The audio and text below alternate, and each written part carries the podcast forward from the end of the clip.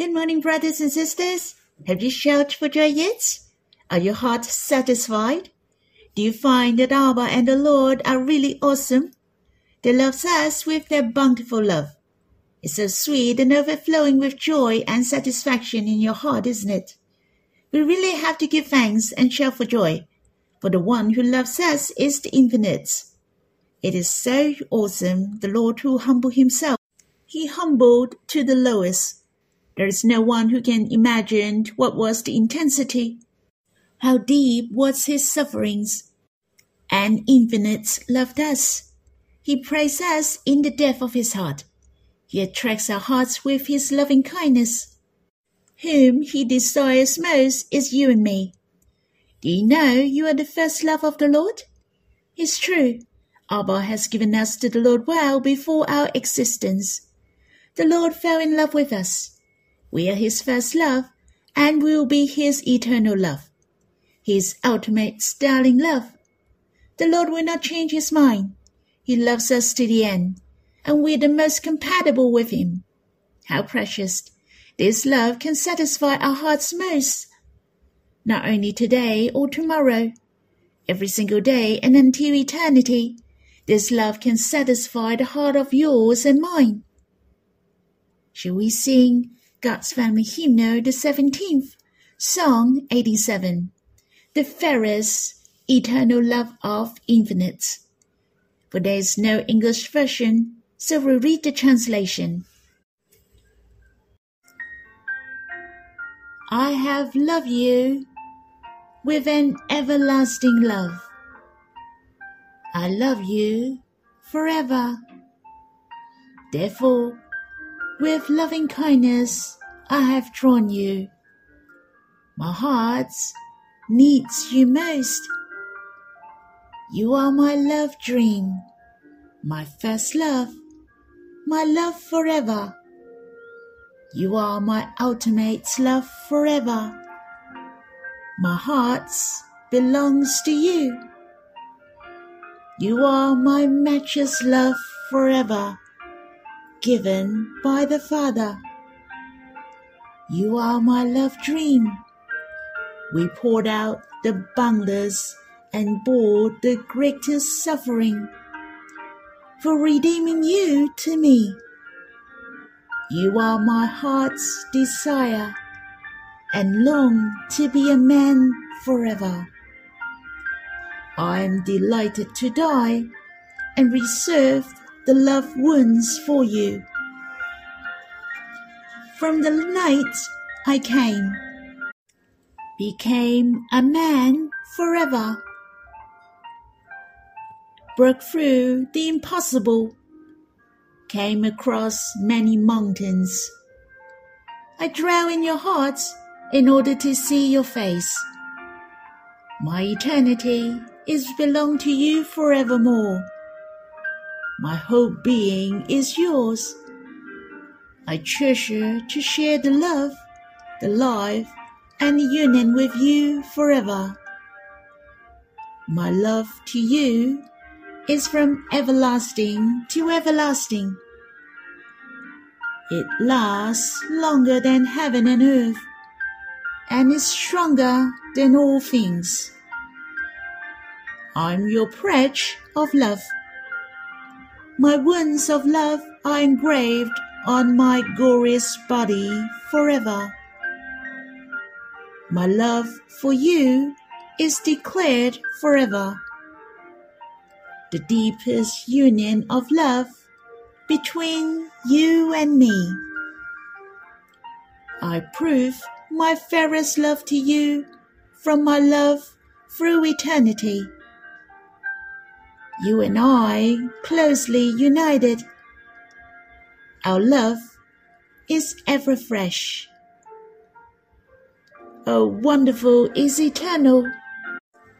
Life is forever new. And this is your love. Springtime forever. You and I enjoy the sweetest love, heart to heart, forever.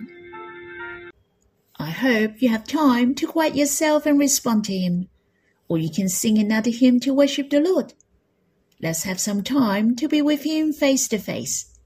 You can stop the recording and we'll read the Bible when you're done. May the Lord bless you. Brothers and sisters, we'll read in Psalm 136. Give thanks to the Lord, for he is good, for his steadfast love endures forever. Give thanks to the God of gods, for his steadfast love endures forever. Give thanks to the Lord of lords, for his steadfast love endures forever. To him who alone does great wonders, for his steadfast love endures forever. To him who by understanding made the heavens, for his steadfast love endures forever. To him who spread out the earth above the waters, for his steadfast love endures forever.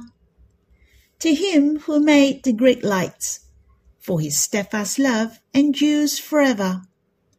The sun to rule over the day, for his steadfast love endures forever the moon and stars to rule out the night. For his steadfast love endures forever. To him who struck down the firstborn of Egypt, for his steadfast love endures forever, and brought Israel out from among them, for his steadfast love endures forever. With a strong hand and an outstretched arm, for his steadfast love endures forever to him who divided the Red Sea in two, for his steadfast love endures forever, and made Israel pass through the midst of it, for his steadfast love endures forever, but overthrew Pharaoh and his hosts in the Red Sea, for his steadfast love endures forever. To him who led his people through the wilderness, for his steadfast love endures forever. To him who struck down great kings, for his steadfast love endures forever, and killed mighty kings, for his steadfast love endures forever. Sihon, king of Amorites, for his steadfast love endures forever, and Og, king of Bashan, for his steadfast love endures forever and gave the land as a heritage. For his steadfast love endures forever. A heritage to Israel his servant. For his steadfast love endures forever. It is he who remembered us in our low estate. For his steadfast love endures forever. And rescue us from our foes. For his steadfast love endures forever he who gives food to all flesh, for his steadfast love endures forever. Give thanks to the God of heaven, for his steadfast love endures forever. The last sentence of each verse in this psalm is the same, for his steadfast love endures forever. The sentence appeared 26 times in total. Obviously, this sentence is the theme of this psalm. The psalmist was thinking of the steadfast love of God, and then he offered his gratitude to God. Among his thanksgiving to God, as you can see, God had many wonderful deeds. For this is Psalm 136, and it reminded me of the hymn in God's Family Hymnal, the first, Song 136, for both of them are 136. And the name of the hymn is The Echo of Love. I was the composer of this hymn. Do you know what I had quoted from the eight chapters from Song of Solomon? I have chosen some precious verses from each chapter, which I really enjoyed, and I put them together in this song. Not that I thought of the content of this hymn but it reminded me of that year, which was in 1982. I can say that was the year when the church started the ministries of preaching. We went to build the church in a place named as Oriental Las Vegas, Macau. I was 20 years old at that time. It was two years after my conversion. In the blink of an eye, it's 2022. It has been 40 years. It was my summer holiday. That was my first time ever traveling to Macau by big ship. I spent more than two months free time in Macau, and I lived on a scholarship for the tickets, living expenses, and that's my first missionary team. And the hymn I just mentioned, The Echo of Love, was written on the rooftop of the meeting place in Macau. I was meditating the beauty of the bride, which is the church. My heart was drawn, so I wrote the first stanza. That's the appreciation and compliment of the beloved to the darling, his desire to the darling. Since it was the strong expression of the wanting of the beloved to the darling, then I wrote the second stanza. Rightly, the darling should respond to him. Thus, I wrote the second stanza which was the desiring heart of the darling to her beloved. This was how this song, The Echo of Love, was written. I like to give thanks for this song. It is forty years old. How the Lord moved my heart at that time. I really treasure that I am His darling today. He is my beloved. This passion of drawing near to the Lord is still existing. Of course, I'm grateful for how the Lord trained me and molded me for the last 40 years, how He changed me, raised me up, and He saved me from many dangers and snares. I'm so thankful that it is the steadfastness of God that I can stand until now, for His steadfast love endures forever. I like to build a church for the Lord until now, to spread His name in all lands not that I'm particularly smart, but his steadfast love endures forever. My heart was moved by his steadfast love. Let us come back to this psalm. When we are reading this psalm, we will focus on the last sentence of each verse, which he purposely mentioned, for his steadfast love endures forever. Since he was doing it in purpose, then it must be meaningful. Let us meditate on what is the message of God to us through this psalm. Most probably, the psalm is written in echo with each other. When the priest blesses God, the audience reply for his steadfast love endures forever. It has been repeated 26 times. It seems that we always reply with Amen. When brothers and sisters praise God and give thanks to God, we will reply with Amen or Yes. Hence, the way it is written impressed me most is God desires our response to Him. And it is the overall expression to God in one accord. To have the thanksgiving to God. God is greatly satisfied and glorified for us by doing this. Moreover, this psalm has inspired me that anything or all the things in the world no matter wherever you are, you are able to see the love of God. As you can see, the psalmist mentioned the things in all respects. The conclusion is, for his steadfast love endures forever. No matter it was the nature of God, his creations, or even the salvation of the Israelites, whether something which you know or understand, or something you don't know or understand, there is always the love of God behind. Even the things related to you. For instance, God will remember us in our lost estate, or the things which are not related to you, the historic works of God. In fact, there is a reason behind all things, for his steadfast love endures forever. Moreover, have you noticed the way of how this psalm is written? Seems this psalm has not yet come to the end, but the answer was listed in between. For instance, in verse 11, and brought Israel out from among them, for his steadfast love endures forever. Obviously, it was God who brought the Israelites out from among them. And it had not finished. Then it mentioned, For his steadfast love endures forever. And it was followed by verse 12, and verse 15 mentioned how God led them out of Egypt step by step.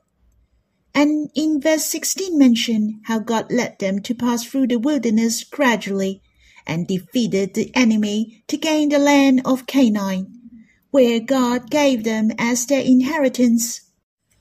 I felt we should have the same confidence. The whole thing started from the beginning to the end. We shall give thanks and praise God in the middle of the event. It is not necessary to wait until you see the ending. For those who have confidence can give thanks to God during the process. For we know God is faithful and He is in control, and He will make all things work together for good. God has His plan in every step. For the steadfast love of God endures forever. His love will not cease. It will not diminish nor missing. Hence, we know what we are going through is filled with the steadfast love of God in every step and at every stage. You and I shall give thanks to God once we are more aware of this composition. Every single step and in every different stages of life. I find not only the sentence, for his steadfast love endures forever is the ending of each verse, but it is the beginning of the next verse. As we all know, in fact, Psalms are not divided into chapters and verses. I treasure how this psalm was written, for I know it was the love of God that started my life. I originate from His love, for God is the first, and the appearance of you and me are in His love. Our experience, our life, our eternity originate from the love of God. Thus, when you read this psalm, you can treat this sentence as the beginning, but not the ending. For his steadfast love endures forever. Give thanks to the God of gods, for his steadfast love endures forever. Give thanks to the Lord of lords. It sounds different, isn't it?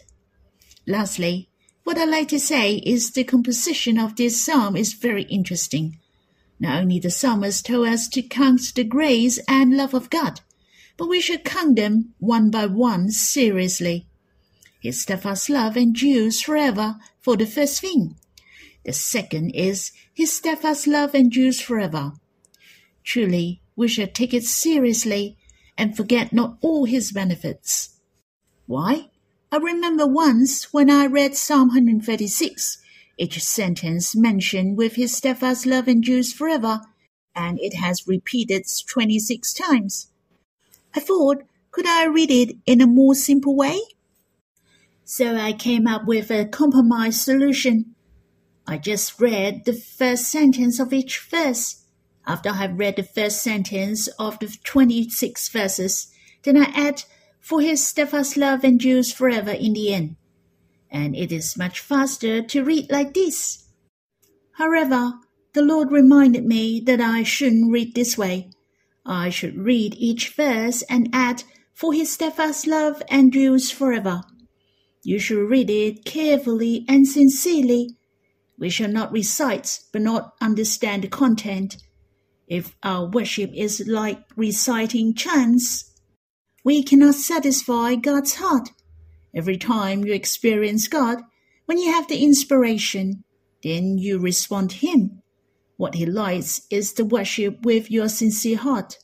It is the Holy Spirit who gives life. I believe the Holy Spirit moves me every time when I intend to worship. He will lead me into all the truth. I don't mind saying it over and over again, and I don't mind meditating it over and over again. For instance, I'm the dear child of Abba. It's a precious thing, and I should say it over and over again to think of it and enjoy it over and over again. The Lord loves me and gave himself to me. It's so precious. Rightly, I shall meditate again and again and preach for him over and over again. Brothers and sisters, I hope every time you talk about some truths that are repeated over and over again, you shall have a sincere heart and you treasure the truth and respond to God this way just like this saying, for his steadfast love endures forever. I believe that the psalmist wrote this sentence sincerely every single time. You see, the people who copied the Bible had no computer in the past. They had to write this sentence for 26 times. But it is easy to use a computer now. All you have to do is to copy and paste. But what the psalmist wrote, or the scribe wrote this sentence sincerely and carefully. Brothers and sisters, God likes this kind of worship and this kind of response. Not only I was deeply touched by the way this psalm is written, and all the things in the contents are very precious. This psalm reminded me of the eternal love of God, for his steadfast love endures forever. The everlasting love of God is very essential to us. He loves us forever. The love of God to us will never change. However, there are many Christians don't understand what is everlasting love. They think that it is about the future and the time to come, the eternity. In fact, the everlasting love is not just about the future. There is also the everlasting of the past, which is from of old. God has loved us since ages ago. How amazing! It reminds me of Jeremiah chapter 31 verse 3 in New King James Version. I hope everyone will always remember this verse. It said, The Lord has owed to me, saying, Yes, I have loved you with an everlasting love. Therefore, with loving kindness I have drawn you. The everlasting love of God comes with action. He loves us with everlasting love. How do we know? How can we enjoy it? If God has no action, the everlasting love means nothing to us. But how precious! This verse mentions God draws us with his loving kindness. He comes with action. The Lord Jesus came. He became a man and experienced various kinds of life. He nailed it on the cross for us. He was struck and forsaken by the Father. He bore our sins and died on the cross. All these has shown the beauty of the Lord how much He loves us. Truly, His love captures our hearts. I hope you all enjoy the love of God to you from everlasting to everlasting, day to day. As we have just read Jeremiah chapter 31, verse 3, have you noticed that everlasting and love are put together? Well, how wonderful is this? Everlasting was put together with love and God and we are the objects. I have loved you with an everlasting love. In other words, the love between God and us has no ending nor the end. That's amazing, isn't it? I really want to shout for joy when I think of this, for my connection with God is forever, and it is the bond of love. Hallelujah! I suggest you read this psalm whenever you read for his steadfast love endures forever. Just think of the everlasting love of God to you. Love without the beginning or the end. This connection of the deepest love endures forever. This love makes me understand why the Lord wants to live in my heart forever. For this is His desire and His love. I cannot share with you verse by verse due to the time. But let me do a summary for this psalm and divide it into several sections. For how do I enjoy it? Firstly, let's go from verse 1 to 3. Have you noticed that there are thanksgiving to God three times in a row? In verse 1 it's about giving thanks to the Lord. In verse 2 it's about giving thanks to the God of all gods. In verse 3 it is about give thanks to the Lord of lords. I thought of the Trinity God. Abba loves me so much. I like to give thanks to Abba. The Lord loves me so much. Then I like to praise the Lord. The Holy Spirit loves me so much. I like to thank the Holy Spirit. These three verses remind me of the love of the Father, the Lord, and the Holy Spirit for me. I like to respond to Him. And from verse 4 to 9 is to praise for the greatness and wonder of God's creation. And the purpose of all creation is for us. We are the highest creation of God. As from verse 10 to verse 22, it mentions the thanksgiving to God for what he has done upon us. He has the love of salvation. He has the grace of salvation. God promotes us and gives us strength to overcome the evil one. We were in the hands of the enemy, but now we are the conqueror. My heart responds to God, who cares about the needs of man in verse 23 to 25. God knows we are lowly. He's willing to give us food and provide our needs in life. We have a lot of weaknesses and incapabilities. Yet it doesn't matter, because we have God. We shall give thanks to God for his affection and care for us. In fact, it is more than the sand in the sea and stars in the sky. And the last verse is 26, which is the summary. Give thanks to the God of heaven, for his steadfast love endures forever. This is the psalmist's conclusion. We should give thanks to God, for he is God who has loved us since the beginning. It begins with the Trinity God and to the vast and infinite universe. God is full of mercy to everyone. Brothers and sisters, I encourage you to bless and praise God more. Sometimes I walk by and look at the beautiful clouds in the sky. I praise God. When I see flowers and trees, they look so wonderful, and I praise God. Wow, that's great. It's so beautifully done. Brothers and sisters, there is a reason behind all these beautiful things. The reason among the reasons is that he loves us deeply. I hope you don't take things for granted and be unresponsive. I hope you're the one who rejoices before God always. That's all for my sharing. I hope that you will continue to stay in the presence of God after finishing this psalm. You can praise Him. Let's praise Him in every way. You can give thanks to Him for what He did for you in particular and His everlasting love for you. May the Lord bless you.